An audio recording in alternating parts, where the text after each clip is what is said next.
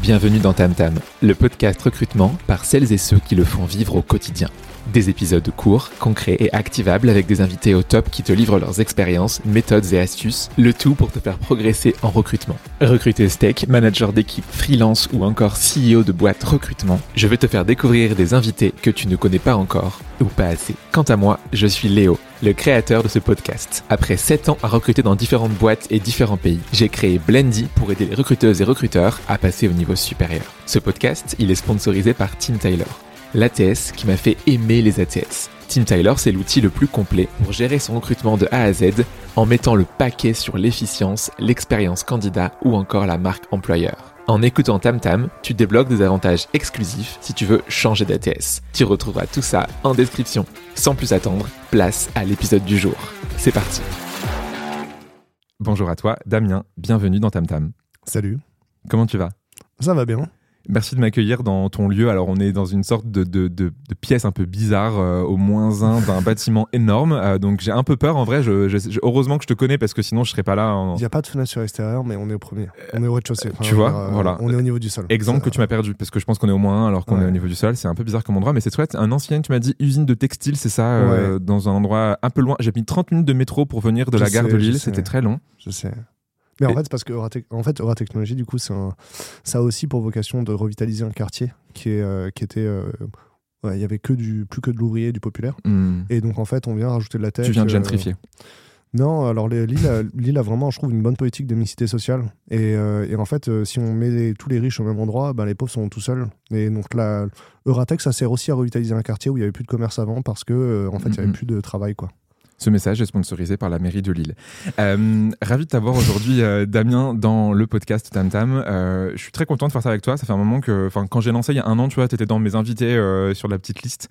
il s'est passé un an. Entre temps, il y a eu 20 personnes qui ont été invitées, 25, 30, je sais plus. Et puis là, on fait ça pour la saison 2. Donc écoute, je suis très content. pour les gens qui ne te connaissent pas, moi je te connais depuis un moment, est-ce que tu pourrais en une minute à peu près te présenter? Je pense pour ton audience, je suis le développeur qui s'est intéressé au recrutement à un moment.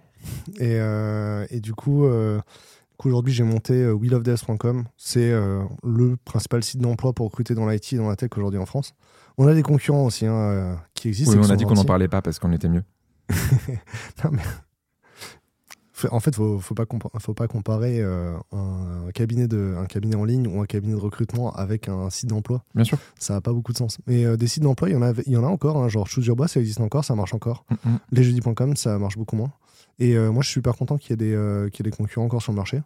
D'ailleurs, je, voulais les racheter. si, si le jeudi.com, l'acheteur. S'il nous écoute. Il y a quelqu'un qui l'a racheté récemment. C'est des Grecs qui les ont rachetés. Moi, je voulais les racheter, ils ont été vendus aux Grecs. Euh, j'ai raté la transaction. S'il y a moyen de revenir en arrière, euh, rappelez-moi. Ok. Voilà, je, lance cet appel. S'il y a encore des gens qui savent. Euh, Écoute, j'espère que l'appel sera, sera entendu. J'allais faire une blague sur les jeudis.com et sur la Grèce, mais je vais pas le faire. je, ne l'ai pas, je veux la connaître. Non, je la ferai après. du coup, pour mieux te connaître aussi, j'ai trois petites questions pour toi qu'on fait à chaque début d'épisode de Tam Tam. La première, c'est une chose que tu aimes dans la vie? Tu m'as dit que tu en avais euh, plusieurs, mais. Ouais, ouais, ouais. Là, il faut que je choisisse une option. Moi, je vais prendre le vélo sur cette option. Le vélo, ok. Donc, tu aimes parce que du coup, tu trouves c'est un bel objet ou t'aimes parce que tu en fais au quotidien, même sous la pluie à Lille? Ouais, alors euh, c'est vrai que j'ai eu, plusieurs phases. Moi, j'ai d'abord eu une phase où je faisais du vélo pour travailler, parce que j'en avais marre de. le vélo taf. ouais, le vélo taf. Et, euh, et, récemment, je me suis acheté un vélo plus léger pour faire du vélo taf. Et en fait, je me flingue les jambes à aller faire du vélo le week-end avec. Et du coup, je le prends plus pour aller au vélo taf. Je comprends, t'en as marre. non, c'est parce que je suis trop fatigué, donc je prends le vélo électrique pour aller au travail. Mais euh, ouais, donc le vélo, c'est vraiment une passion. C'est le vélo voyage aussi. Euh, c'est euh, autonomie, liberté, dépassement de soi. Trop bien. Donc passion vélo. Est-ce qu'il y a une chose inversement que tu, que tu n'aimes pas dans la vie? Franchement, les, les salles d'attente et les transports en commun. En fait, quand il y a plein de gens et qu'il se passe rien, quoi. Ouais, mais c'est le point commun entre les deux. En fait, c'est un, piège à dopamine. Ma dopamine se vide, alors que le vélo, c'est l'inverse. C'est hmm. source infinie de dopamine. Tu vois c'est vrai, ouais, c'est vrai que le transport en commun, euh, c'est un, un, peu l'angoisse. Du coup, ne va pas à Paris parce que c'est que ça. Alors, ça l'attente un peu moins, ça dépend euh, où tu vas et pourquoi, mais le transport en commun, c'est assez ah, difficile. moi, quand je... ça m'arrive de traverser Paris encore, tu sais, parce que des fois, je prends le TGV. Tu fais un vélo ça. Et non, je prends ma trottinette dans le TGV. Hmm. Et euh, je suis le genre de bonhomme qui fait Montparnasse, Gare du Nord en trottinette. Ce qui est bien. relativement simple en fait. Oui, en vrai, c'est assez rapide. Tu vas même plus vite qu'en transport en commun et Juste- tu- t'amuses. Juste un petit peu peur des taxis G7, euh, si on peut passer un message Ouais, aussi. Même là. les voitures, hein, en vrai, euh, ils sont tarés. hein. c'est hyper dangereux. Moi, je flippe chaque fois que je prends le vélo à Paris. Du coup, j'évite de le prendre, je préfère marcher parce que sinon, tu, tu te dis que tu vas, tu vas mourir en fait chaque fois que tu prends le vélo. Ouais, c'est bah, pas forcément dingue. J'ai déjà été, euh, j'ai déjà eu un accident et pour autant, euh, je préfère encore faire du vélo que prendre les transports en commun quoi. C'est euh, vraiment un Comme quoi Ouais, t'as vraiment une angoisse des transports en ouais, commun. J'aime vraiment pas les transports en commun. Ça et c'était déjà là avant le Covid. hein, euh, Ok, ouais, il n'y a pas une anxiété à cause de, de maladies et tout. euh, je comprends, je comprends. Et est-ce que tu as ramené ton objet fétiche qui, que du coup, à chaque épisode, je demande à des gens d'amener des objets, on a tout n'importe quoi. Quel est le tien? C'est du fromage. Quel type de fromage? Alors, alors figure-toi que j'aime tous les fromages. Ok, genre tous. Tous, vraiment Il n'y en a tous. pas un que t'aimes ouais. pas. ouais, non, parce que tu sais, il y a des gens par exemple qui sont un peu trop snob, ils aiment pas le, le fromage à tartiner ou le babybel. Je l'aime Mm. aussi, moi. Ok. y a des gens qui les aiment- petits Louis. Ouais, alors C'est bon, les petits Louis. ah, le, le petit Louis, je trouve c'est un peu de la mozzarella ratée, quoi. Mais, euh, Ouais, c'est la manière d'aller dire ça. Très bien. et, euh, mais les- même les fromages forts, j'aime bien aussi. Ouais. Donc là, je, je- je t'ai ramené du fromage euh, parce qu'en fait, hier soir, euh, j'étais en Italie, donc je suis passé à Oh. à l'épicerie et je ne sais pas ce que c'est. Il y a écrit quoi dessus? Euh, pecorino Ah, bah, italiano pecorino. gusto classico. Pecorino, pour faire des euh, carbonara, la vraie recette avec du guanciale et pecorino. Donc j'ai aucune idée de, j'ai aucune idée de du goût que ça a et tout. C'est très bon. euh, mais C'est, euh, ça ressemble un peu à une tome en termes de, en termes de, une bonne tome, tu sais, qui est. euh, Ah bon, on va le savoir. Alors, bah, parce que du coup, vous nous écoutez, mais il y en a. ah, C'est en train même en train de, cou- de couper le plastique avec le couteau, parce que pourquoi pas. Ouais. Ah, Bah écoute, euh, tu fais comment? T'as l'habitude pour ouvrir le fromage? Euh, je fais un petit trou tout doux dans le plastique et ensuite j'ouvre gentiment, tu vois, pour pouvoir le refermer après. Mais non, euh, bah là, regarde. De toute façon, j'ai pas l'intention de le refermer. on va quand même pas tout manger. Si, si. C'est par contre le plastique qui s'enlève. hein. Moi, je vais tout manger, moi. Après, je, je t'oblige pas. Hein. Si t'en manges pas, euh, t'en manges pas. Il a l'air très bon. On sent le- tu sais, c'est le fromage. Comment il s'appelle le fromage espagnol là qui a une peau un peu noire euh, Tu vois ce que je veux dire ou pas? Ah, ça sent la truffe, non? T'es plus proche que moi du, du fromage. Bah écoute, euh, regarde, hop, je vais couper encore un petit bout là. Et effectivement, euh, je, vais le, je couperai proprement après. Hop. Donc tellement passionné qu'on est prêt en plein enregistrement dans une salle un peu soviétique à, à aller manger du fromage. C'est très random comme situation. C'est vrai qu'elle a l'air soviétique cette salle. Eh ben, écoute, je me Hop. penche un peu. Attrape ça. Donc, on, va, Hop. on va goûter. en- On fait de la SMR pecorino ou... Ah, je comprends pourquoi ils font de, des pâtes avec. Ton- T'as mal l'impression de manger de la carbonara mais, euh, mais crue.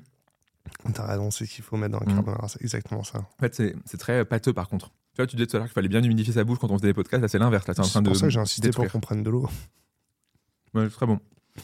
Ok, écoute, ravi de manger du pecorino avec toi, Damien.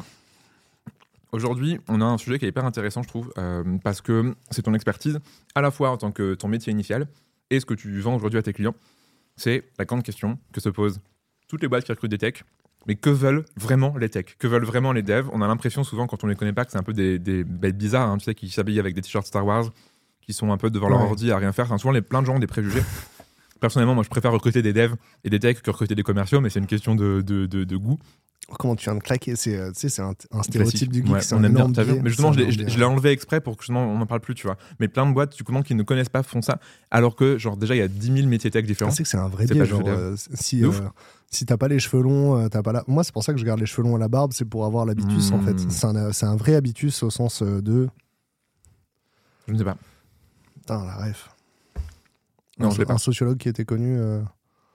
Euh, Bourville J'aime Bourdieu. Bourdieu. Bourville, Bourville, exactement. Bourville. Exactement. L'habitus selon Ouais, Bourville de Funès euh, aussi. C'est un vrai habitus, euh, les cheveux longs. Ouais, euh, donc tu restes, tu restes déguisé en dev, quoi. Ouais, et d'ailleurs, depuis que je fais du vélo, je perds un peu de bidon. euh, J'ai perdu un bout de mon habitus. Ah, mon ça marche habitus, pas. tu vois. Faut que tu reprennes. Bah, bouffe le picorino entier, je pense que c'est bon, tu reprends, euh, tu reprends le kilo Ouais, je crois que ça suffit pas. hein.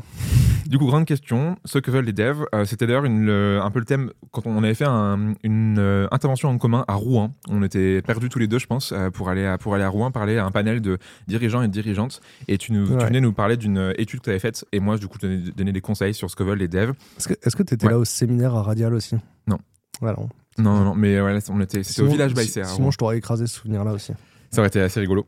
Euh, mais du coup, c'est un peu le, tu vois, le, le, le truc qui vient toujours, c'est euh, c'est qu'est-ce qu'ils veulent ces, ces bestioles qu'on comprend pas, que sont les profils techniques. Euh, tu avais fait une Ouais. étude là-dessus, est-ce que tu pourrais peut-être nous commencer par ça Tu vois, j'en sais quoi un- Enfin, c'était quoi cette étude Et que, quels étaient les, les, les, le rendu euh, C'était quoi les conclusions de l'étude que tu as faite?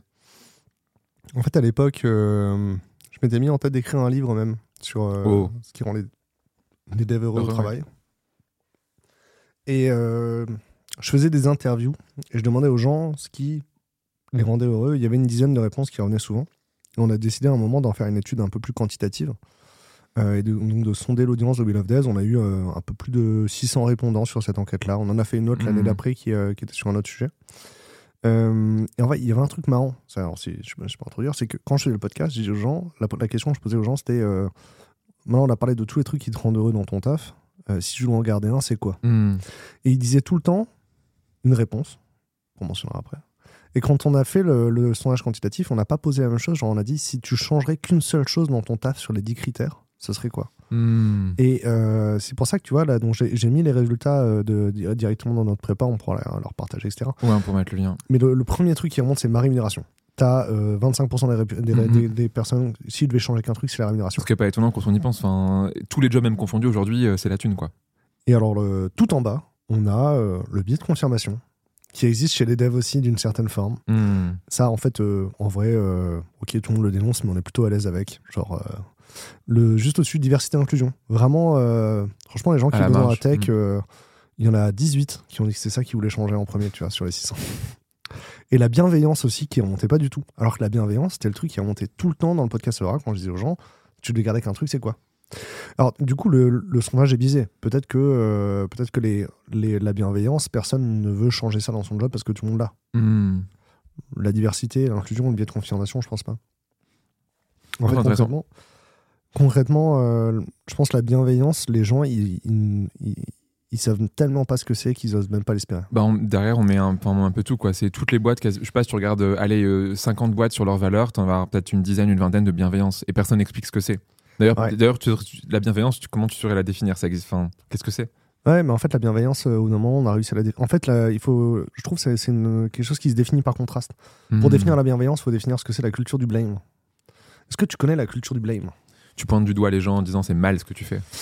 Et ouais, ouais. Alors, du coup, en vrai, euh, le, le, le- dans l'informatique, la culture du blame, elle Mhm. est hyper présente. Tu vois, genre, euh, moi, dans mon premier taf que j'ai pris en CDI, je suis arrivé dans la boîte, on- le code était dégueulasse. Et on m'a dit, euh, c'est normal, les devs qui ont fait ce code-là, ils étaient mauvais. Et ils sont partis parce qu'ils étaient mauvais. Maintenant, Ok. t'arrives toi, tu vas pas faire le même code. Je te, je te promets que six mois après, c'était le même code. Hmm. J'avais tout jeté, mais j'avais tout réécrit. Mais en fait, vu que le projet change tout le temps, le cahier des charges est pourri, etc. En vrai, moi, dans, le même, dans les mêmes conditions, j'ai créé du code pourri aussi, quoi. Et en fait, tu, tu vois, les devs, on, passe notre vie professionnelle à éviter de se retrouver avec cette école, cette étiquette de mauvais dev sur le front. Tu vois. Et quand j'étais à l'école, tu vois déjà, euh, si par exemple sur un TP de C, je bloquais sur une erreur de compilation, etc., je demandais de l'aide au prof. Le prof me disait non, non, non, ça, faut que tu galères pour que tu te rappelles bien comment c'est chiant et tout, et que tu retiennes bien. Hmm. Et en fait, du coup, moi, après, quand je trouve la solution, mon voisin de TP, il, il galère aussi, je l'aide pas. Je dis non, non, non, non, moi j'ai galéré, tu galères aussi, tu vois. Et en fait, euh, mon prof, il faisait ça parce que son prof à lui, il avait fait, etc.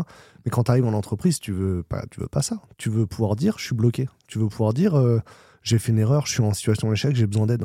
Et c'est ça, c'est ces quatre critères-là, la bienveillance. C'est quand tu fais une erreur, t'as pas honte de, de le dire devant les autres. Quand tu quand as un problème ou que tu sens que tu vas pas y arriver, tu peux demander de l'aide et tu seras en sécurité. Hmm. Euh, c'est tout ça la bienveillance, une fois qu'on l'a défini, tu vois. Et ça, du coup, c'est, tu dirais que si tu arrives à démontrer, par exemple, sur euh, un- une annonce ou une page carrière, que tu mets ça en avant et que du coup, tu, à, à contrario, que tu n'as pas la culture du blême, du coup, ça marchera mieux pour attirer l'élève. Non, et même en fait, euh, si tu me dis la bienveillance sur une annonce, j'y crois pas. Euh, faut vraiment que je vois les devs qui m'expliquent euh, Hmm. que dans la boîte là, ils sont vraiment à l'aise pour proposer des trucs. Ouais, mais- ça. Un en- témoignage vidéo, par exemple, tu vois, quelqu'un Ouais. qui te dit, bah, typiquement, voilà, j'ai fait un, j'ai fait un truc qui marchait pas, j'ai fait une erreur, ou j'ai fait un, un truc qui était une du mauvais code, mais Ouais. on m'a formé, j'ai appris via une personne plus senior, et voilà, aujourd'hui, euh, ça a été résorbé. Ça, ça peut rassurer des gens, quoi. Ouais, mais même en fait, euh, en- fait, vraiment, aujourd'hui, la, la tech, elle est divisée en deux. T'as as des gens qui, ont- qui sont arrivés à- Hmm. avant la culture, la- la culture du blame. Avant, c'était la norme. Vraiment, c'était 99% des équipes, tu vois. Et les gens sont arrivés après, du coup, qui l'ont jamais vu, tu vois. Donc, limite, on est obligé de leur expliquer ce que c'était la culture du blame, tu Mhm. vois. Ils voient des vestiges comme la commande guide blame, tu vois. Faut leur expliquer. Mais, euh, et, mais en même temps, tu vois, t'as des devs qui vont dire Attends, non, mais moi, en fait, je veux pas devenir un mauvais dev, donc je veux travailler que avec des bons devs. Et donc, en fait, ils m'entretiennent aussi en faisant ça, et donc ils cherchent des boîtes où il y a que des bons devs, tu vois. Hmm. Et après, tu te retrouves. un avec des- entre-soi euh, un peu bizarre, quoi. Ouais, ouais, j'allais te dire ça. Et, euh, ça ressemble un peu, tu pourrais dire, euh, tu aux, aux agences de com, un petit peu genre Mad Men, la série, euh, tu t'imagines un peu une ambiance comme ça, un peu, un peu malsaine, en fait, euh, au final, que tu vas avoir, quoi. Ah ben c'est les agences web. hein. Ok, ouais. Donc numéro un que tu fais, c'est donc tu rassures sur la bienveillance, mais pour de vrai, et donc qui est l'opposé un peu de sa culture du blame. Euh, T'as une deuxième chose qui revient souvent, tu me disais, c'était le côté formation slash j'ai envie de progresser, j'ai envie de m'améliorer, j'ai envie de monter dans ma carrière. Comment Mm. tu fais ça en place efficacement pour recruter des devs dans une boîte? C'est c'est hyper compliqué de proposer de la formation aux devs parce que les devs, ils ont l'impression qu'ils peuvent tout apprendre par eux-mêmes. Et, euh, et en même temps, les devs, euh, ils ont euh, leurs petites restas, euh, leurs petits influenceurs, la micro, le micro comme tous les métiers, hein. tech. et en fait, du coup, les, les, tu leur proposes une formation, mais avec tel speaker américain méga connu, ils sont tous comme des gamins. Tu vois. Et, et en fait, c'est vrai aussi que tu vois, la, la GPEC dans la tech, elle est très compliquée. Tu vois, les, grands, les grandes DSI, en fait, euh, elles ont besoin des ESN pour gérer la GPEC parce que bah, la, la vague DevOps, elle est arrivée suite au Covid, personne ne l'avait vu venir. Mm, mm. Donc en fait, les DSI, si elles avaient, euh, elles ont pas le temps de former leurs salariés, il faut qu'elles aient Mhm. des prestats qui viennent le faire, tu vois. Parce que sinon, elles vont être en retard, etc. Enfin, ça crée des tensions. Et les, donc les métiers dans la tech, ils changent vite. Euh, et, euh, et en fait, du coup, on, on parle de formation. Mais quand, tiens, tu, si aujourd'hui tu es dev back et on te dit que tu vas devenir DevOps, ça se fait pas en six mois, ça se fait pas en un an. Donc la formation, elle se fait beaucoup par les pairs. euh, et par le, le fait d'être mis en situation et d'avoir des opportunités de- d'expéri- de- d'avoir des expériences, tu vois. Ok. Et euh, tu peux en effet faire un minimum et au moins mettre à niveau euh, pour pas s'assurer d'éviter les bourdes, mais tu peux pas en effet transformer complètement. Enfin, tu te dis, hein, le côté DevOps, c'est un vrai. Ouais. Enfin, alors, T'as des gens qui disent c'est pas vraiment un métier, c'est plutôt euh, des, des, des, des- des attitudes du hard et du soft skills, mais tu peux pas en effet du jour au lendemain changer d'approche et même passer du back au front ou inversement. hein, c'est compliqué. il y a un tooling DevOps quand même. Il y a il y a- des outils. Ouais, hein, bien sûr, bien sûr, qui- et qui prennent du temps à, à maîtriser. Enfin, ça se fait pas en, en un claquement Ouais. de doigts. euh, Enfin, c'est et pour avoir recruté des DevOps, euh, c'est un monde à part. Et pareil, t'as- je pense que t'as aussi cette culture du blême, tu vois, où t'as un peu ce côté euh, ah mais t'es un, t'es un DevOps, mais tu fais pas ci, tu fais pas ça, t'as jamais travaillé sur mais euh, sur du. Kubernetes, etc. Enfin, on peut prendre la, la- on peut prendre la photo d'un cran du dessus, tu vois. Regarde, de l'extérieur, l'IT, quand ça marche bien, personne ne s'en fout, c'est normal. C'est une commodité, tu vois. c'est ça. Mais quand, et tu penses à l'IT dans les films ou dans les trucs comme ça, c'est que quand ça marche pas, qu'on leur gueule dessus. Et, euh, et tu vois, genre, moi, je me rappelle euh, parler à, à- à mon assureur pour annuler mon assurance auto quand je me suis débarrassé de ma voiture, tu vois. Hmm. Et le mec me dit, bah là, vous allez recevoir un, un- un mail de confirmation, je vous envoie pas le SMS. Le SMS, ça marche jamais chez nous. Je fais, bah vas-y, on voit le SMS, le mail n'arrive pas.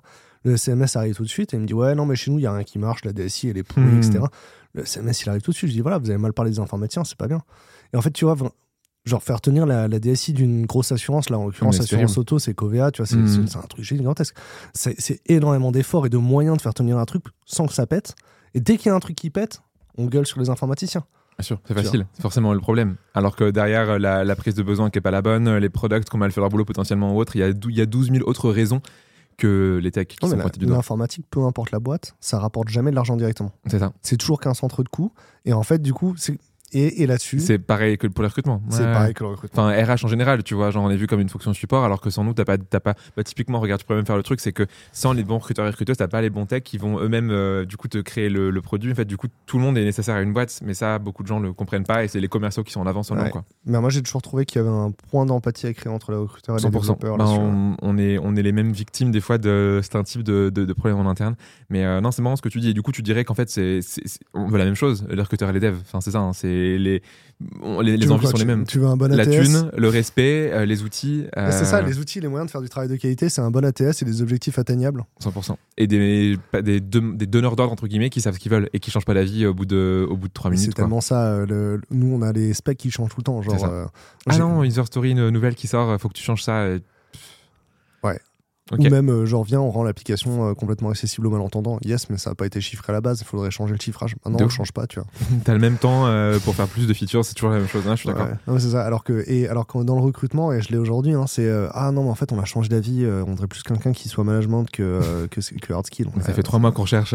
Ah, c'est con parce que j'ai approché quand même 50 personnes qui correspondaient au truc là. Mmh, Non, ouais, 100%. ouais, c'est ça l'ambiance. Et là-dessus, tu vois un truc qui marcherait bien. Enfin, quand j'étais chez Faber Novel, on avait la chance d'avoir. Enfin, tu sais, intermissions en ESN et, et dans le conseil. L'intercontrat. Intercontrat, pardon. Et euh, du coup, tu vois, j'avais j'avais eu la chance d'être. J'étais un, un PO euh, d'un projet interne. donc pendant six semaines, en fait, il y avait pas de recrutement, il y avait plus de dev. Et Ouais. donc j'avais une équipe. Et le but, c'était de faire une feature. On voulait, on voulait faire une application d'onboarding. Uh-huh. Et c'était la meilleure manière pour moi de comprendre ce que c'était le métier de dev, en fait. Où du coup, tu vois au quotidien, euh, j'étais dans tous les rituels. euh, en permanence, c'est moi qui écrivais les, les user stories. Ouais. Et du coup, on me disait, bah non, ton truc, ça marche pas, c'est pas réaliste. et du coup, tu comprends le job à la fois de product, tu comprends les- des différents jobs d'une équipe dev. On n'était pas beaucoup, hein, ces gens, ils étaient 6-7. Ouais. Et ça, c'est la meilleure chose pour des dirigeants et dirigeantes de faire ce, ce job job-là, en fait. Bah, tu vas de mettre, aller euh, dans le, sur Ouais. le terrain, en fait. Quand, quand, quand un dev renvoie une user story euh, au PO, c'est exactement comme quand le recruteur il renvoie l'opérationnel à sa fiche de poste. Bien sûr. En mode non, ta ouais. fiche de poste elle est pas réalisable. Meilleure manière de, de faire ça, ce serait C'est de. c'est pas bien spécifié. 100%. Ouais, c'est là où tu as un problème. Dernière petite chose qui est importante, je pense, parce que ça ressort dans ton sondage, tu vois, c'est que, euh, c'est que 8% des gens qui parlent de l'impact du code. Ouais. Souvent, on dit, tu vois, euh, mais c'est pareil dans beaucoup de jobs, la quête de sens, je veux que ce que, je fais, ça ait du sens, ça serve à quelque chose. Au final, c'est pas si une priorité que ça. Parce que c'est pas si une priorité. En fait, déjà, faut voir que les trois quarts des gens qui font du code, leur code, ils, ils savent pas qu'ils l'utilisent, tu vois. Donc, euh, quand, quand tu travailles euh, chez AWS ou, tu vois, genre, en plus, quand tu travailles quand- sur l'infra ou des choses comme ça, en fait, tu sais pas à qui, à quoi il sert ton code des, fois- des fois. Donc, avoir un job déjà où tu, où tu peux voir l'utilisateur dans la, dans la vraie vie ou avoir des Oui, utilisateurs tous les jours, Mhm. c'est chouette. Mhm. Euh, mais il y a des devs, euh, des techs euh, qui sont à l'aise avec le fait d'être loin du code, etc., euh, loin des utilisateurs, etc. Et en en fait, il faut respecter ça aussi. Moi, j'étais. euh, quand j'ai commencé sur Will of Death, j'étais comme ça. hein, genre, si votre job il vous plaît pas, faut le quitter le lundi, etc. Moi, j'avais toujours des. Chez, chez un, jo- un job people, genre, j'aurais pu faire du bénévolat, ça. rien, ça. Voilà, bref. Euh, et, et quand j'ai commencé à faire Will of Death, j'ai commencé à, avoir des à faire des interviews avec des candidats, à rencontrer des gens. Et puis, tu vois, je discutais avec un gars. Alors, le, le SN me dit Oui, parle avec, mon, par- parle avec mon consultant, tu vas voir que les consultants chez nous sont heureux et tout ça. Je dis Mais alors, il me parle des technos sur Kaiboss, franchement, c'était tout pourri, quoi. Euh, c'est du des bases de données, des, du Oracle Forms. Voilà, Je connais même pas. Euh, franchement, euh, c'est exactement ce que tu peux imaginer, quoi. C'est des. Voilà. Et, euh, et je dis, mais c'est pas très très intéressant ce que tu fais comme travail. Il me fait, ah non, mais moi, euh, dès le début, je savais que mon job serait pas une vocation. hein. Moi, j'habite à plaisir, j'ai un cheval, le week-end, je me passe du temps avec mes gamins dans la forêt. Mhm. c'était ça que je voulais, hein. c'était pas avoir un taf, un taf passion. Je fais, je me suis remis en question, tu Ouais, vois. bien sûr. Et en fait, euh, en fait c'est ok. Moi, j'ai envie d'avoir un job avec de l'impact. Et puis en fait, maintenant, dix ans après, j'ai un peu changé d'avis, tu vois. Genre, je préfère faire du vélo quand même. Euh, tu vois, et, et en f- tu vois, des fois, même, je peux être trop dur avec moi-même en me disant, le, tu vois, genre, j'ai un job qui a quand même un impact positif, mais Mm, mm. il répond pas à l'urgence climatique et ça m'embête un petit peu, tu vois. Je me dis peut-être que je ferais mieux de vendre des vélos, quoi. Mais, mais en fait, tout ça, ça me, je me sens moins bien, ça m'aide pas. Faut, faut que les gens ils soient à l'aise et que tout le monde soit heureux. Et, et en fait, si, euh, si, si tu es content avec ce que tu as, c'est chouette. Ok.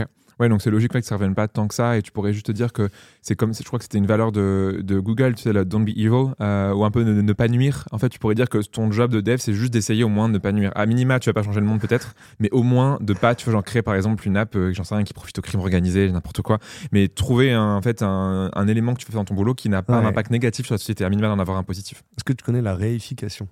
Là, La réification. non. Je crois que, les, je crois que dans le langage militant, ça s'appelle tokenisation.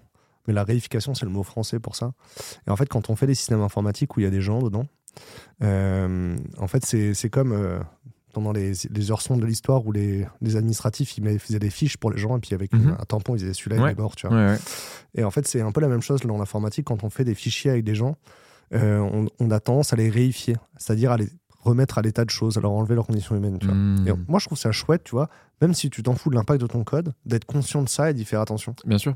Ou à la limite le faire le moins pire possible. Tu vois, je sais pas si tu travailles pour une banque, tu vas pouvoir euh, avoir un impact euh, qui va euh, rendre les moins de choses négatives possibles dans ton quotidien. Ouais, et je connais plein de devs qui sont. euh, de devs, d'ailleurs, de, je pense à des femmes, là, très spontanément, donc des devs, euh, qui, euh, qui, même s'ils s'en foutent d'avoir les utilisateurs et les utilisateurs soient heureux, tu vois, qui sont hyper conscients du contexte légal, etc., 100%. qui font gaffe à l'accessibilité, qui font gaffe à ce que le RGPD soit respecté, etc.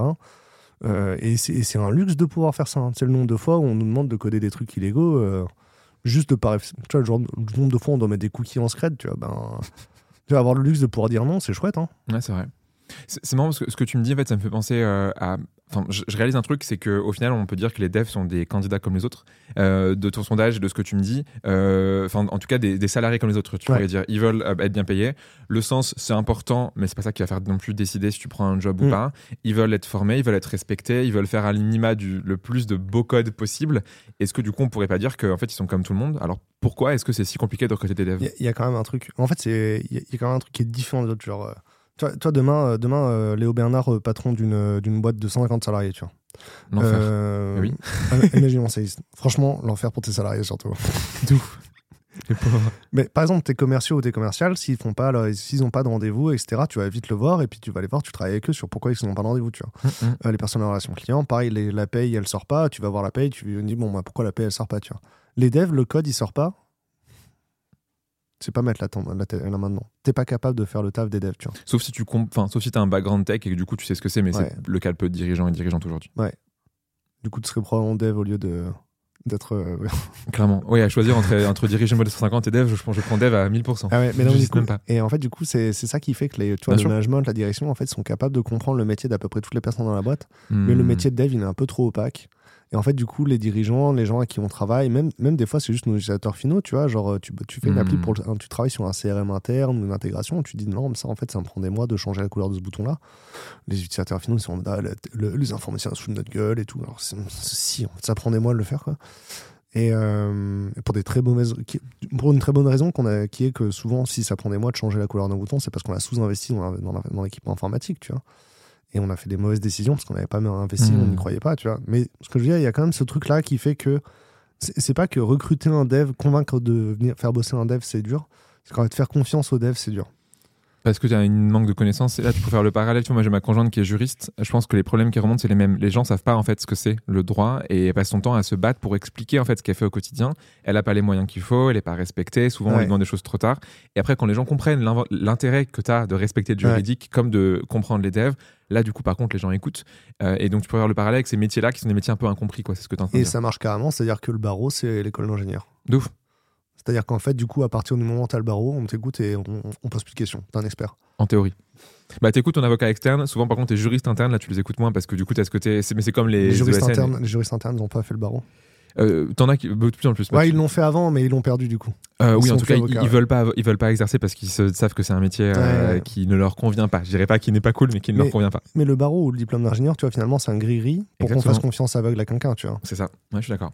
Et, le, mais le, le, parallèle marche complètement. L'avocat, le banquier, ça marche à peu près aussi, tu vois. Euh. Tu comprends pas, tu fais confiance du coup, mais et inversement, tu comprends pas, du coup, tu fais pas confiance. Quand, as pas, quand, quand tu sais pas ce que fait ton équipe euh, et que tu es le patron de 150 personnes, du coup, tu as, une défiance et donc tu sais pas. Tu, tu vois, euh, moi j'ai un peu la même sensation. Tu sais, des fois quand je suis dev et, que je, et, que je, bredouille en mode non, non, mais en fait ça je l'ai mis là, ah ouais, j'ai pas fait ça, j'ai fait ça. Mmh. J'ai la même sensation quand mon expert comptable, lui demande où sont passés les chiffres, tu vois. Il est en mode ah non, non, mais en fait ça je l'ai mis là. Oui, ok, ça c'est pas ce que tu mmh. pensais, mais c'est parce que je l'ai mis là, etc. Tu vois. Et euh, il y, a un peu la même chose euh, en gestion fille aussi, ouais. Intéressant. Euh, tout ce que tu dis là, du coup, c'est marrant ce côté encore reconnaissance, ce côté avoir confiance, ce côté genre comprendre ce que font les autres. souvent, tout ça, ça transparaît pas dans les annonces. La plupart des annonces, on peut le dire, dans l'IT sont nulles.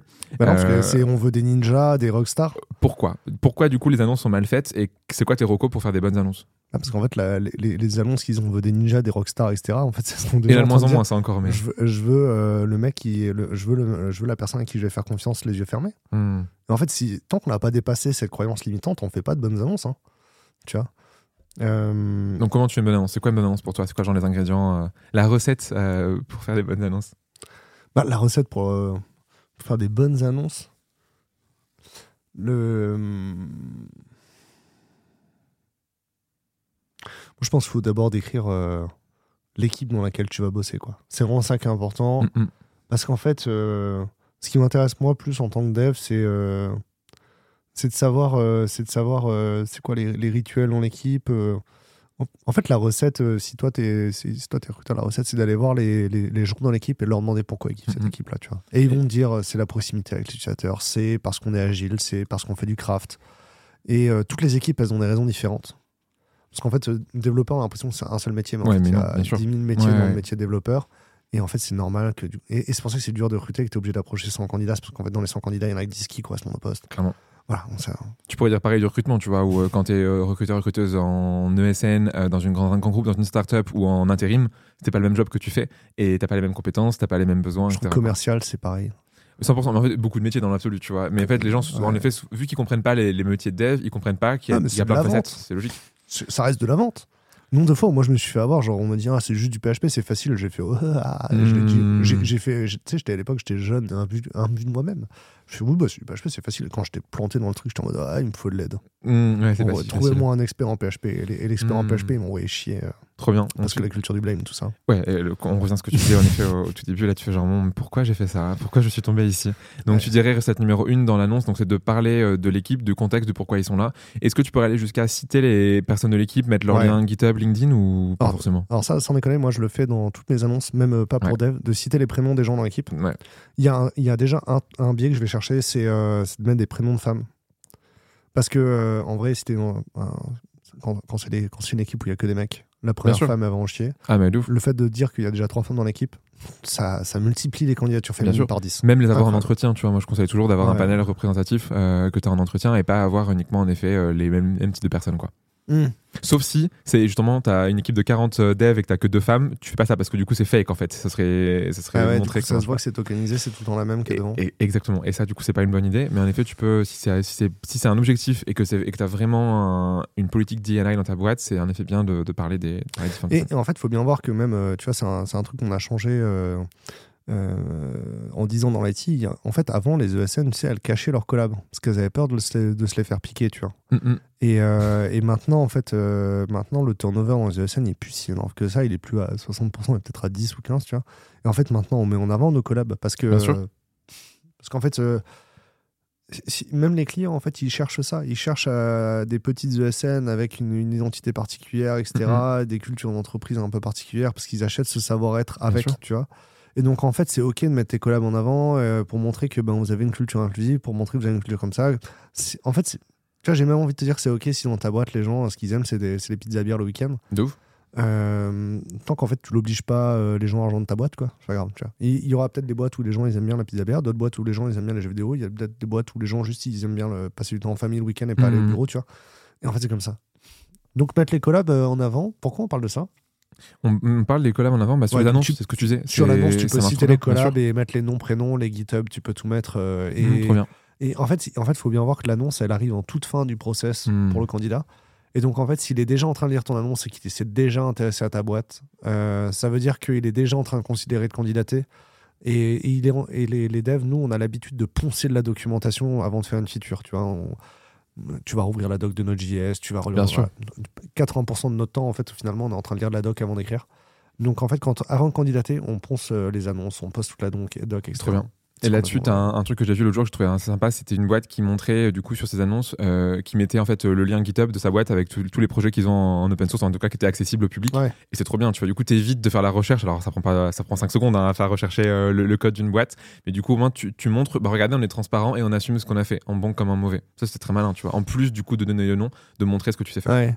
Voilà, en vrai, l'open source, euh, c'est très très galvaudé. hein, Après, c'était une boîte open source pour le coup. Ouais, c'est une boîte open Donc, source. c'était euh, c'était pour ça aussi. Mais euh, l'open source, euh, t'as as, des devs qui vont euh, montrer leur contrib euh, open source et en fait, euh, c'est pas les contribs qui vont créer de la valeur. euh, le- L'open source, c'est quand même très opaque. Mm. Euh, c'est pas parce que tu fais de l'open source aussi que t'es un bon dev. Enfin, Clairement. et et il y a beaucoup de gros grands comptes qui vont mettre en avant leur projet open source, mais en fait, ils ont open sourcé des trucs parce qu'ils n'arrivaient pas à faire l'inner source. Euh, et c'est juste la partie émergée d'une guerre interne, en fait. L'inner source, c'est plus dur que l'open source dans les grands comptes. hein. Mm. Ouais, je comprends. ouais. Donc c'est pas dingue. Euh, c'est marrant parce que tu, tu me fais une bonne transition pour euh, ce qu'on voulait parler après, qui est lié en fait à la marque employeur, en tout cas la vraie marque employeur et Ouais. comment la faire. Est-ce qu'avant ça, tu aurais une sorte de mini euh, un des succès clients à nous raconter? Genre c'est quoi un peu les, toi les, parce que tu accompagnes au quotidien des clients de tailles différentes, euh, un Mhm. truc qui marche bien pour euh, du coup inspirer les gens qui nous écoutent à mettre en place des bonnes pratiques. Euh, qu'est-ce qui marche bien chez tes clients? Est-ce que tu as un ou deux exemples à nous donner sans faire du name dropping hein, potentiellement, mais qu'est-ce qui marche? Non, mais en fait, moi, les, les- mes clients préférés, c'est les petites. Bon, je te parlais vraiment. les, les boîtes où ils sont. Des, fois, des fois, ils sont 10, 15, des fois, ils sont 50, des fois, ils sont 70, des fois, ils sont même 400 déjà, tu vois. Mais euh, où il y a euh, une vraie personnalité, une vraie culture d'entreprise, euh, une vraie marque, en fait. Et c'est super dur, en vrai. Tu, tu vois, rappelle-toi quand même, il y a, il y a 10 ans, les ESN, tout le monde avait le même discours, marque employeur, très lisse, etc. Et en fait, des fois, ces ESN-là, on les voit arriver encore. Tu vois, il y en a encore là. En vrai, en, en 2015-2016, quand on a commencé Wheel of Death, tous les clients, ils arrivaient, on allait voir leur site web et toutes les ESN, c'était. euh, En fait, en fait les, les valeurs de la boîte qu'il y avait sur le site carrière, c'était des bénéfices commerciaux. Excellence, Mhm. performance, conseil, expertise. Oui, il y a rien pour les, pour les candidats, Ouais. enfin et les salariés du coup. Et euh, c'est pas, pas- pas une culture d'entreprise, l'excellence et la performance. Pas... Et donc, du coup, maintenant, ils mettent en avant leur collab. Et ils parlent de, euh, euh, ils parlent de pourquoi ils sont heureux, pourquoi, pourquoi ils font du Java et pas du PHP, parce que ça les intéresse, etc. Et, euh, et en fait, tu vois, ils arrivent au début avec ce site web euh, bien bien corpo, bien lisse, avec les mêmes images stock, avec un mec qui met un doigt sur un mec en costume qui met un doigt sur une vitre et ça fait des trucs digitaux, tu vois. Magnifique. Euh, et puis à la fin, voilà, ils ont des collabs qui prennent la parole. Ils parlent plus, euh, ils parlent de tech, mais parce qu'ils parlent de, de, ce qui les passionne dans la tech. Ils parlent de leur vie d'agence, ils parlent de leur vie de bureau, etc. Et en fait, à la fin, tu as envie de rejoindre cette boîte-là parce que tu vas y être bien, parce que ça te correspond à toi, à ton rythme de vie, à ton moment. Puis il y a des fois, peut-être, tu vas changer de boîte. Tu vas, il y, a y a une période de ta vie où tu as envie d'être dans une boîte qui socialise beaucoup, une période de ta vie où tu as envie d'être dans une boîte qui socialise moins. Et c'est, c'est d'ailleurs ce truc-là qui est un peu dur, en fait, quand tu es une petite boîte ou quand tu es une petite ESN, c'est, euh, c'est d'être un peu clivant dans ta com et de d'oser de, dire tout le monde ne sera pas heureux chez moi et il faut que ce soit clair pour tout le monde avant de candidater tu vois. Hmm. et euh, c'est ça un des premiers un, cap à passer pour eux. Et une fois qu'ils ont compris ça en fait ils osent, ils, osent un peu plus les choses. Et à la fin tu as des collabs sur la sur la fiche. Et puis ce qui est alors ce qui est rigolo comme résultat le, tout premier client sur lequel on a fait la vidéo euh, c'était en 2018 euh, c'était une, petite société qui faisait que du mobile, euh, des, applis mobiles sur, sur mesure. Et euh, ils ont décidé de faire des vidéos avec leur collab et ça. On a fait des projets très très marrants avec eux, qu'on n'a jamais refait après parce qu'en fait c'est dur à refaire. c'était vraiment une bonne idée. Et, en fait, c'est la cooptation qui marchait bien chez eux après. Parce que on a passé du temps avec leur collab à, travailler avec eux ce qu'ils voulaient mettre sur les vidéos. Donc mhm. pourquoi ils sont heureux dans la boîte? Et en fait, ils ont formalisé cette proposition de valeur employée, ils ont formalisé ce discours c'est un peu comme un discours commercial, c'est un discours de recrutement, tu vois. En fait, les, les collabs l'ont formalisé, se le sont appropriés dans une, lors du codev qu'on fait pour créer la vidéo, tu vois. Mhm. Euh, et, en fait, du coup, après, vu qu'ils ont vu que la vidéo elle a été poussée, etc., leurs copains ont vu les vidéos, etc. Mais du coup, leurs copains, ils démarrent euh, des conversations en mode ah, vas-y, mais j'ai vu que tu bossais euh, dans telle boîte et tout, vous allez vraiment kiffer et tout, tu penses que je peux vous rejoindre, etc. Et en fait, le, à la fin, tes collabs, quand tu exposes des collabs qui sont heureux et qui savent pourquoi ils sont heureux dans la boîte, non seulement tu les fidélises mieux, que clairement, ils sont tous là depuis 15 ans dans la mmh. boîte maintenant. Et en plus, ben, ils attirent des gens qui vont envie d'être heureux aussi, et c'est sincère, tu vois. Voilà. Et donc, c'est ce genre de client-là. J'ai bien expliqué ou pas? Ouais, Hyper clair. Bah, mais tu vois, et, et, ça fait encore une fois une parfaite transition vers la suite. Mais en gros, ce que tu dis, c'est qu'il faut vraiment faire le point sur ce qui te rend unique en interne, sur ce qui te différencie, avant, en fait, après, d'aller euh, se pavaner, tu vois, genre à l'externe, regarde, on a une belle culture.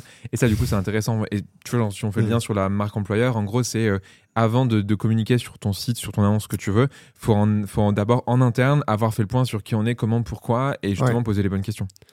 Ouais, il y a plein de clients qui font des sondages salariés avant de faire des, des, euh, des, projets de marque employeur et c'est une bonne démarche.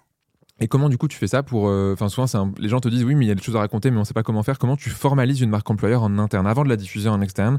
Comment tu fais un peu ce, ce, côté bah voilà, voilà qui on est, voilà comment on fonctionne, voilà nos valeurs, autre que excellence, performance, transparence? En fait déjà il faut, euh, faut définir tes objectifs de communication. Tu as trois types d'objectifs de communication. Le premier c'est la notoriété. Combien il y a de personnes qui connaissent ta marque? Mhm. Euh, le deuxième, c'est l'image. L'image, c'est les gens qui connaissent ta marque, ils en pensent quoi? Est-ce que les, est-ce qu'ils pensent que les salariés sont bien payés? Est-ce que tu penses, ils pensent que la tech c'est quelque chose de valorisé dans ta boîte? Euh, Est-ce qu'ils pensent que les, euh, les devs ils ont des opportunités de carrière en interne Tu vois? Hmm. Question Est-ce que tu penses vraiment que quand, si je rentre dans cette boîte-là, ça va améliorer ma valeur sur le marché ou pas Tu vois? Et le troisième point, c'est le comportement. Et là, là sur le comportement, bah, que ce soit l'approche directe ou tes annonces, le but c'est de démarrer la conversation avec des gens qui connaissent déjà ta marque. Quoi. Donc déjà, le premier sujet, c'est de savoir si je veux la notoriété. Tu si tu me dis, ben moi, en fait, je suis connu à Lille, mais j'ai envie d'aller à Paris, ben ça, c'est un objectif de notoriété. On va changer ta zone d'achalandise. Euh, si tu me dis, ben les gens, euh, ils pensent qu'on n'est pas très bien payé dans la boîte, bon, c'est pas compliqué. On, on va intégrer de salaire en public, euh, on va communiquer sur les grilles de salaire, etc. Ou on va faire des témoignages où les salariés expliquent comment leur intéressement, ça leur a permis d'acheter une maison. Tu vois. Mais en fait, tu vois, une fois qu'on a défini les objectifs et ce qu'on veut changer dans la marque, c'est vachement plus simple de faire des projets de campagne. Tu vois. J'ai répondu à ta question ou pas? Ouais, clairement. Et du coup, c'est vraiment se faire ce tour en fait en interne euh, qui est hyper hyper important. Et tu vois, souvent, tous les contenus de marque employeur que tu vas voir, euh, c'est euh, comment tu la communiques. Mais souvent, tu ne dis jamais comment tu la construis. En fait, même pas comment tu la construis, comment tu la synthétises. Parce que tout le monde a une marque employeur, mais ça va mettre les mots dessus. Il faut, il faut prendre la distance entre ton audience interne et ton audience externe. C'est ça. Parce que l'audience interne, c'est quand même des gens qui, sont, qui, qui avaient déjà été touchés par ta marque et qui sont venus bosser en interne, tu vois. Il y a plein de gens en dehors de ta boîte qui, qui viennent pas bosser dans ta boîte et il y a une bonne raison. Il faut savoir pourquoi, tu vois. Donc, ça vaut le coup d'aller faire des, des random interviews sur des salons, etc. En mode, euh, ok, ben ma boîte, c'est euh, Icono. Qui? C'est Blendy de ma boîte, mais oui. Ma boîte, c'est Blendy. Est-ce que tu connais Blendy? Ok. Et alors, si tu connais déjà Blendy, t'en penses quoi? Hmm. Est-ce que tu penses que euh, c'est un bon soft? Est-ce que tu penses que c'est ça tu vois? Et tu poses des questions à des gens qui pourraient être dans ta cible et leur demander, voilà, qu'est-ce qu'ils pensent de ta marque, tu vois? Hmm. En fait, ça marche avec ta marque employeur aussi, tu vois. 100%. Et, euh, c'est la même chose. Hein. Quand tu as un aliment, ta marque commerciale et marque employeur, c'est là où ta marque employeur est la plus forte. Je pense que le, plus flagrant, tu vois, c'est avec les canaux. Tu vois, mhm. les... En gros, des fois, euh, ils vont demander aux gens euh, comment vous avez entendu parler de ma boîte? Et, et en fait, tout le monde dit, ben, moi, je l'ai entendu parler parce que je mets des annonces sur tel job board, tu vois. Et en fait, ben, faut pas biaiser ça. C'est-à-dire que, comme tu as mis des annonces sur ce job board-là, tous les gens qui sont dans ta boîte, euh, ils trouvent que Will of Death c'est génial. Hmm. Et du coup, ils disent qu'il faut continuer à investir sur Will of Death. Mais en fait, les gens qui bossent pas chez toi aujourd'hui, probablement, c'est du coup des gens qui regardent pas les annonces sur Will of Death. Probablement qu'en fait, il faut faire autre chose, tu vois. Tu vois, le, le truc, c'est que ton audience interne, elle peut te biaiser. Et donc, du coup, ben, si je veux investir sur des nouveaux canaux, il faut pas que je demande à mes salariés ce qu'ils consomment ou comment ils ont entendu parler de ma boîte. Il faut que je leur demande où est-ce qu'ils auraient voulu voir ma boîte. Mm, mm. Ou alors, il faut que j'aille voir des gens. Des euh, candidats aussi, euh, enfin qui sont qui sont qui ont candidaté ou justement qui n'ont pas candidaté, euh, arriver à les trouver quoi. Ouais, et je leur demande, ben ok, t'as fait Ouais. quoi comme process Pourquoi pour chercher du travail? C'est quoi le contenu que tu consommes? Où est-ce que je pourrais mettre de la publicité que tu la vois? Tout ça. Super clair. C'est un- une très bonne chose à faire, enfin hyper activable. J'imagine les gens les attendent dans la rue demander Hey salut, tu connais ma marque, tu sais comment ça marche? Bah, C'est une super bonne idée. hein. Non, le mieux, c'est les salons de dev. Enfin, pour recruter Oui, des de devs, tu vas Ouais, sur un salon de dev Ah bah clairement. Euh, où euh, tu, demandes à, tu demandes à faire le. En fait, en fait, tu fais un sondage et tu demandes à tes salariés de le passer à des potes à eux Ouais, ou à des de collègues à eux. euh, Ou sur des, tu vois, t'as, plein aujourd'hui de forums, euh, genre sur du Slack, sur du Reddit, euh, sur du, euh, sur du Discord.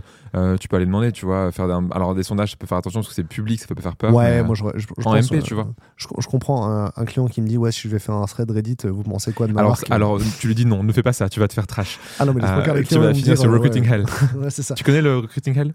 Non, attends. Ah, c'est génial. le moi, je connais, je connais Recruiting Kitchen. Alors, que c'est le alors Hell's Recruiting Kitchen Hell, c'est un subreddit euh, sur euh, les pires trucs qui se passent en recrutement. C'est vraiment Ouais. très drôle et c'est alors pour le coup c'est en anglais, mais c'est plein de trucs qui se passent partout dans le monde où les gens le- racontent leur. euh, C'est le balance ta startup Exactement. Redditien. Exactement.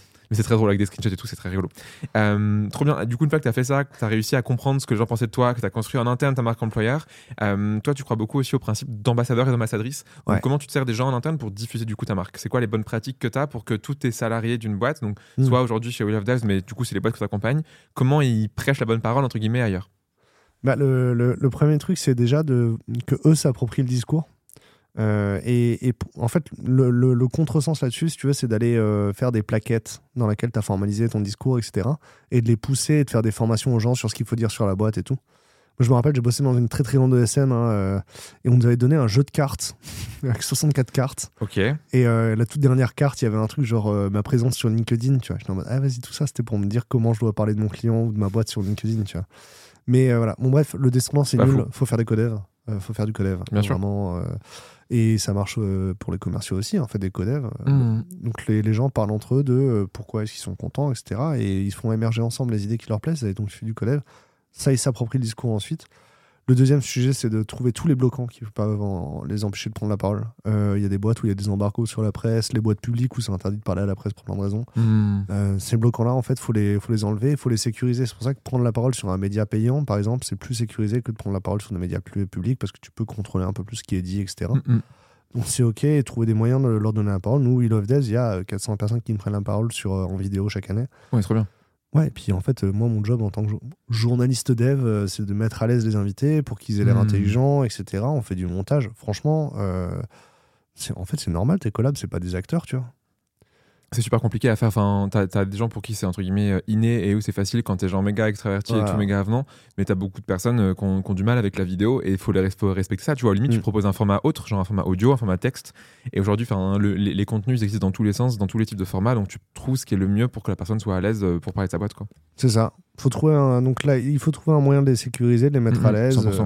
100%. J'ai bossé avec des boîtes où on avait des ateliers do and don't euh, sur la Comcor de données par la Comcorpo pour que les gens Mhm. soient à l'aise sur ce que je peux dire ou ce que je peux dire pas. Tu vois, par exemple, un des trucs qu'on dit jamais et qu'on devrait dire plus souvent, c'est que si sur le site corpo de la boîte, telle euh, information elle est en Mhm. public, t'as le droit d'en parler aux journalistes en fait. Oui, bien sûr. Ouais, clairement. Ouais, mais attends, euh, tout le monde le sait pas ça. Et c'est ça, ouais, ils se disent mince, j'ai pas le droit de parler, notamment dans des boîtes où la culture euh, opaque est assez forte. euh, Bah tu vois, souvent dans la banque ou dans l'assurance, tu penses que t'as, rien le droit de dire, mais je suis d'accord avec toi. Enfin, tout ce qui est public, euh, bah, pour, enfin, pourquoi ne pas le dire, quoi? Voilà, et puis le dernier point, c'est bah, si, un, si un tech ou une tech il t'a Mhm. recommandé un, un ami ou une amie, bah, en fait, il faut que le recruteur il donne des nouvelles. Et qu'ils le fassent bien. Enfin, c'est un peu des. Quand tu parles, c'est un peu le sujet de la cooptation. Souvent, la cooptation, quand elle est faite, elle est, elle est mal faite et les gens, en fait, osent plus coopter parce qu'ils savent que ça va mal se passer. Donc, en Ouais. effet, un candidat, une candidate cooptée, c'est des VIP, en fait. Il faut les traiter beaucoup plus, enfin, beaucoup mieux que la moyenne. Euh, sinon, en effet, les gens coopteront plus, alors que c'est un des meilleurs canaux en termes de conversion et de rétention. Ça. Et une fois qu'on a dit tout ça, euh, la prime de cooptation, on s'en fout. Parce que la bonne raison de coopter, c'est euh, que tu as les, les bonnes armes pour convaincre tes amis ou tes proches Mmh. et, et tu le fais sincèrement. Tu vois. Si tu le fais pour 1500 balles, euh, C'est une prime à l'embauche, c'est plus une cooptation. C'est vrai, c'est vrai. Bon, ça, on pourrait faire un débat entier sur, euh, sur la cooptation, enfin sur la prime pour ou contre. Euh, Là-dessus, je pourrais mettre en description un excellent livre blanc qui avait été par Trusty, qui expliquait justement toutes les manières possibles de récompenser autre que la prime. Typiquement, il y a une boîte, je sais plus quelle est laquelle, qui fait ça très bien, c'est genre des dons à des assos. Genre, tu fais une cooptation, t'as genre 1000 euros qui est donné par la boîte à une asso, ce qui est génial. Ouais. En plus, euh, économie d'impôt, c'est tout ça, du coup, ça coûte pas grand chose. Mais Mais le, le nombre de, de boîtes ou dans la tech, euh, il y a des gros logiciels de cooptation. Euh, ouais. En Ça sert pas à grand-chose. des fois. Ah, mais surtout qu'en plus, ça leur brouille leur reporting. Parce qu'ils ont l'impression que la moitié de leur recrutement sont faits par cooptation. Alors qu'en fait, il y a des managers, ils vont faire pipi sur tous les candidats. Pour au pire, ils touchent la, la- la prime si ça rentre. Tu vois. Mm, mm, mm. Nombre de fois où euh, moi ou un proche, tu vois, on avait candidaté dans une boîte, on demande à un copain qui bosse dans la boîte de nous coopter, tu vois, en mode viens, on partage la prime après, tu vois. Ouais, bien sûr. en fait, il y a, a, a quelqu'un que tu connais pas et t'as déjà coopté, tu vois. Tu fais, mais attends, c'est qui ce gars-là qui m'a coopté? T'arrives à l'entretien, tu dis à, à la RH ou à la recruteuse, bah, ouais, par contre, je connais pas le. Ouais, c'est quoi ce bazar? C'est qui, euh, c'est qui lui là? Tu vois. pour la, pour la mini histoire là-dessus, on te posait une dernière question que j'ai pour toi, mais t'as un mec, un- je ne citerai pas évidemment la boîte, mais qui m'avait contacté pour faire un deal un peu crapuleux. C'était une boîte qui faisait des très très très grosses primes. Euh, Ouais. On parle de primes à 20 000 euros. Euh, parce que du coup, tu avais des multiplicateurs dans cette boîte. Donc en gros, euh, si tu recrutais une femme plus qu'un homme, c'était x2, et des seniors plus que des juniors, c'était x2. Et Ouais. du coup, il m'avait dit, bah, on fait un deal. Moi, je suis salarié de la boîte, donc je peux coopter. Toi, tu es bon en sourcing, donc tu vas me trouver des gens. Moi, je les envoie, je fais genre que j'ai une histoire avec eux, et on partage en deux la prime. Genre le deal le plus crapuleux de l'histoire. Non mais, mais non mais le nombre de fois ça m'est arrivé c'est genre les, les gens qui donnent une, une PS5 ou une bouteille de Oui, champagne pour oui. le bon candidat et je suis là en mode et en fait c'est un taf hein. Ah, ben de ouf. Euh, et après, les gens, les gens, ils travaillaient plus.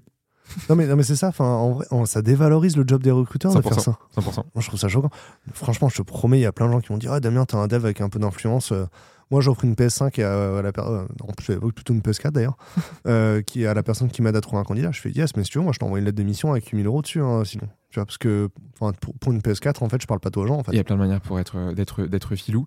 Euh, C'est surtout qu'en plus, les primes, il les donne que si le candidat il reste trois mois, machin Oui, chouette. de ouf. Ouais, il y a mille conditions. Des fois, c'est une partie de la prime euh, quand il arrive, une partie après la période d'essai, une partie genre euh, un an plus un tard. recrutement, ça coûte 10 000 euros, une prime de 500 euros, ça. Ouais, de ouf. Je suis d'accord avec toi. Euh, écoute, est-ce que tu as une chose à. Moi, j'ai trois questions à te poser qui sont les trois questions finales euh, de chaque épisode de Tam Tam. On est déjà arrivé à la fin. C'était c'était allé très vite. Mais c'est bien parce que tu parles aussi vite euh, que moi. Du coup, les épisodes, l'épisode est plus court. euh, donc, c'est chouette. Euh, les gens, faut pas qu'ils fassent en x1, 5 ou x2, sinon ils vont pas réussir Non. à suivre notre rythme.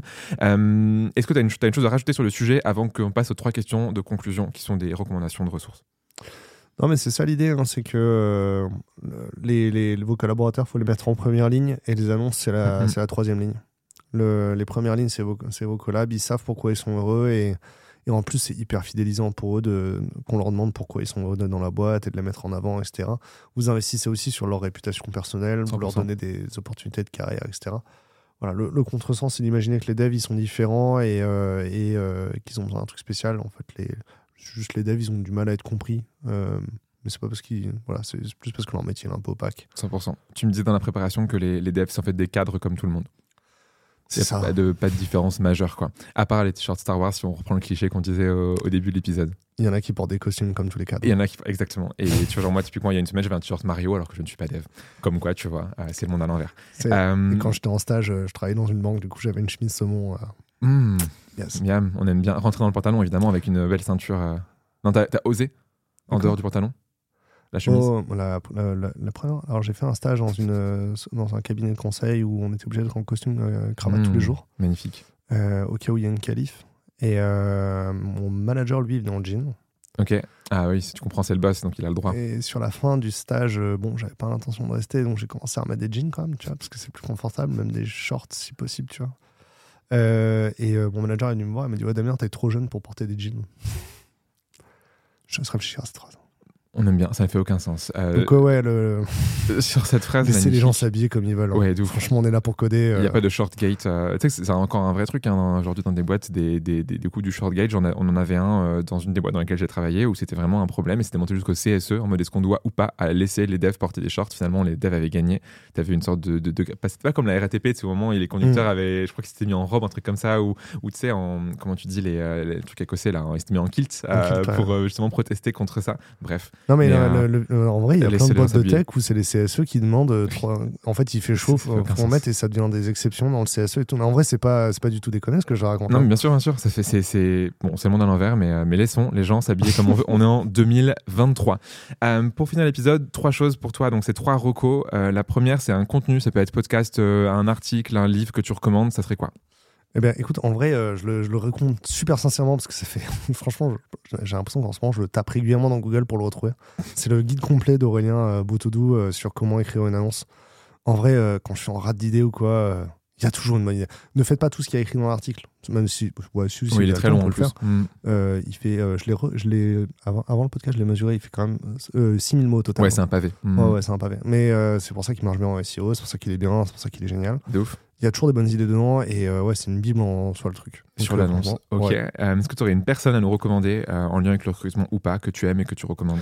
Alors j'ai, longtemps hésité. C'est dur hein, parce que tu connais plein de gens. Et moi, je recommande de, de suivre sur LinkedIn Adélie Albaré. Qui est vendeur pingui en live. Je viens Franchement, de cliquer dessus. Qu'est-ce que c'est que ça? Vendeur pingui en live.